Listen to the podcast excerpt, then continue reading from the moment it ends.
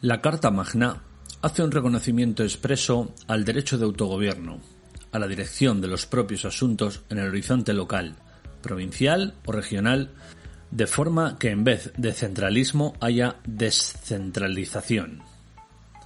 La organización del Estado de las autonomías no puede ser origen de situaciones de insolidaridad y de nuevos desequilibrios que se agrupen a los existentes entre una España comparativamente desarrollada y a una España menos favorecida. El artículo 9 de la Constitución, por su parte, señala la sujeción de los ciudadanos y de los poderes públicos a la Constitución y al resto del ordenamiento jurídico. Impele a los poderes públicos a velar por la libertad e igualdad de los individuos y de los grupos en los que estos se integran, así como que a estos faciliten la participación de todos los ciudadanos en la vida política, económica, cultural y social. Establece solemnemente los principios de nuestro ordenamiento jurídico y que son legalidad, jerarquía normativa, publicidad de las normas y retroactividad de las disposiciones sancionadoras no favorables o restrictivas de derechos individuales, la seguridad jurídica, responsabilidad e interdicción de la arbitrariedad de los poderes públicos. El resto de artículos del texto preliminar se refieren Artículo 3. El castellano es la lengua española oficial del Estado. Todos los españoles tienen el deber de conocerla y el derecho a usarla. Artículo 3.2. Las demás lenguas españolas serán también oficiales en sus respectivas comunidades autónomas, de acuerdo con sus estatutos. Punto 3.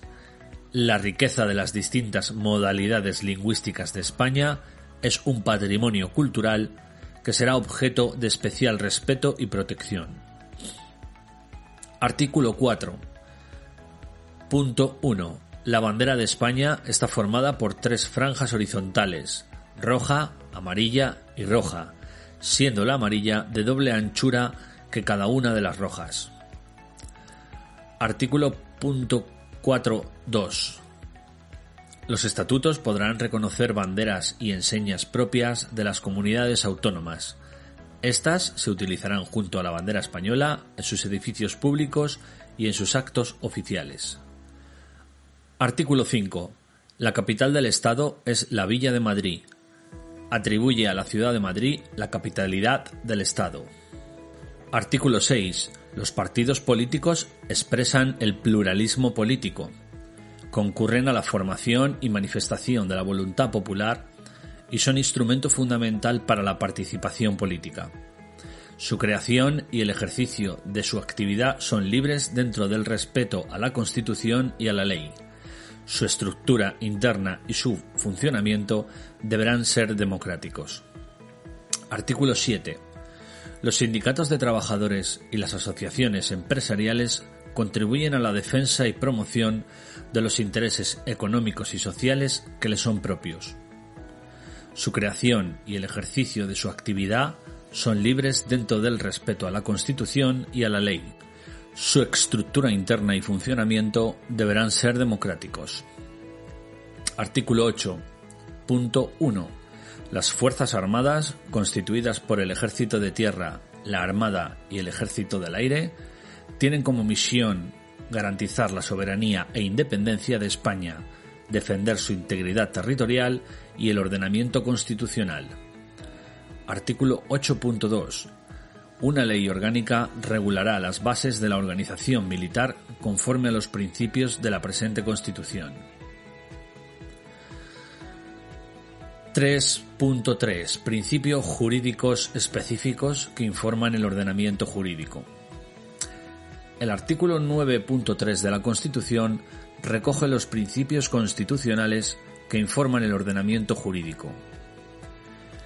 Cita la Constitución garantiza el principio de legalidad, la jerarquía normativa, la publicidad de las normas, la retroactividad de las disposiciones sancionadoras no favorables o restrictivas de derechos individuales, la seguridad jurídica, la responsabilidad y la interdicción de la arbitrariedad de los poderes públicos.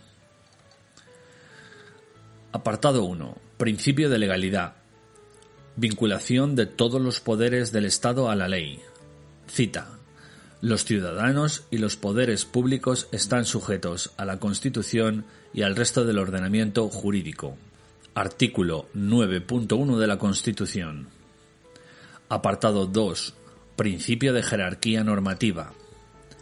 El ordenamiento jurídico es un conjunto de normas con distinto rango, lo que implica que hay una norma superior, la Constitución, que informa al resto de ese ordenamiento y unas normas con grado progresivamente descendente que se aprueban como desarrollo de las superiores, y siempre con el debido respeto a las mismas.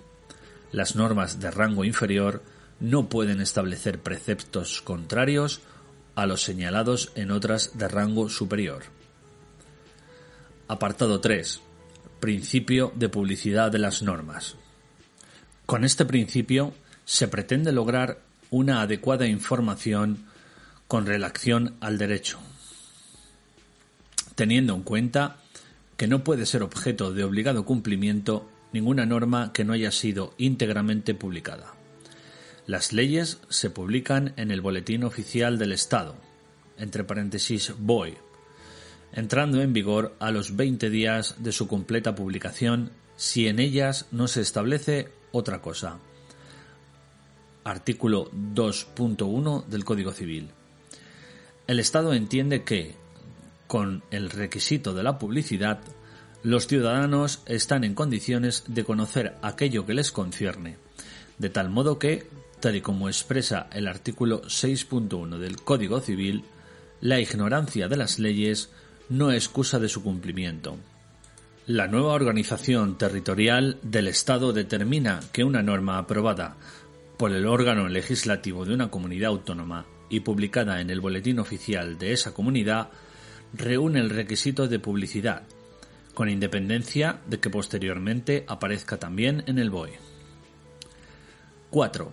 El principio de irretroactividad de las disposiciones sancionadoras no favorables o restrictivas de derechos individuales.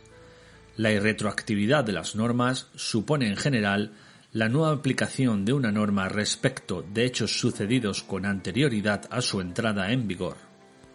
Si se permite, la retroactividad de las normas favorables. 5. El principio de responsabilidad de los poderes públicos determina la responsabilidad de los poderes públicos por el funcionamiento de los servicios públicos, salvo casos de fuerza mayor. Este principio es aplicable a todos los poderes del Estado y también establece la responsabilidad patrimonial de la Administración pública y la responsabilidad de las autoridades y del personal a su servicio. 6. Principio de la interdicción de la arbitrariedad de los poderes públicos. Este principio expresa la obligación de los poderes públicos de no dictar actos de forma arbitraria que generen desigualdades, debiendo ajustarse los actos de la Administración, como norma general, a un procedimiento reglado expresamente previsto en las leyes. 7. Principio de seguridad jurídica. Este principio, que viene a resultar el compendio de los anteriores, implica que el ciudadano debe saber en todo momento si su conducta se ajusta a lo que establece el derecho. Este principio determina la predictibilidad de la norma y, en consecuencia, previsibilidad de sus actos, esto es, las consecuencias jurídicas de una actividad o situación. Dicho de otro modo, certeza sobre el ordenamiento jurídico aplicable y sobre los intereses jurídicamente tutelados. Punto 4. Reforma de la Constitución.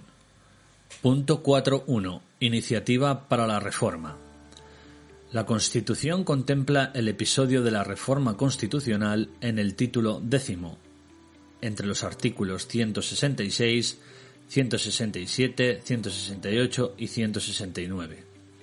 En su artículo 166 determina que tienen iniciativa de reforma constitucional los siguientes.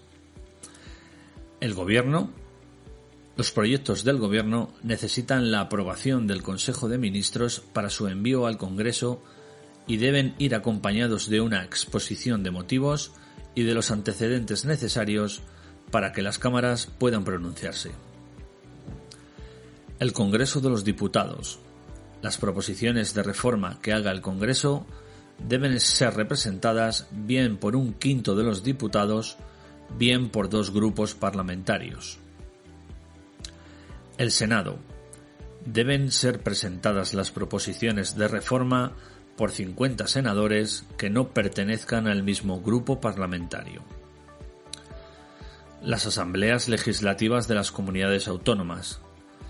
Los requisitos para la presentación de una proposición de reforma constitucional se regulan en los estatutos de autonomía. Las proposiciones de reforma han de ser remitidas al Congreso de los Diputados se excluye la iniciativa popular en materia de reforma de la Constitución. Punto 4.2. Reforma ordinaria.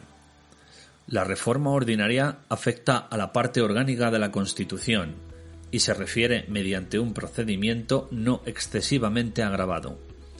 Los proyectos de reforma deberán ser aprobados por una mayoría de tres quintos de cada Cámara, mayoría requerida en la votación final del texto, no en las votaciones parciales habidas durante la tramitación.